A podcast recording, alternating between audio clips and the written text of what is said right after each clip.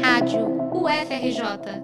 Informação e conhecimento, conhecimento, conhecimento. A Comissão de Valores Mobiliários, CVM, suspendeu o título do MST na Bolsa pelo prazo de 30 dias na última sexta-feira.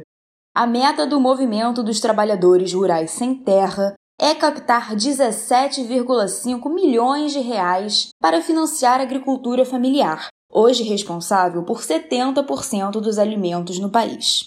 O recurso seria destinado para ampliar a capacidade de produção de cerca de 13 mil famílias, e para isso foi emitido um CRA, um Certificado de Recebíveis do Agronegócio, com o valor de 100 reais cada e uma remuneração de 5,5% ao ano, de 2022 até 2026.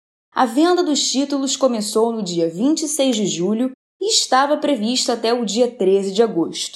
Esse investimento não funcionaria como uma ação ou fundo, mas sim como um financiamento direto nas famílias que fazem parte do MST, que vão usar esses recursos para desenvolver o território e para comprar matéria-prima. De acordo com a CVM, o título foi suspenso porque faltavam documentos importantes relacionados ao processo de remuneração.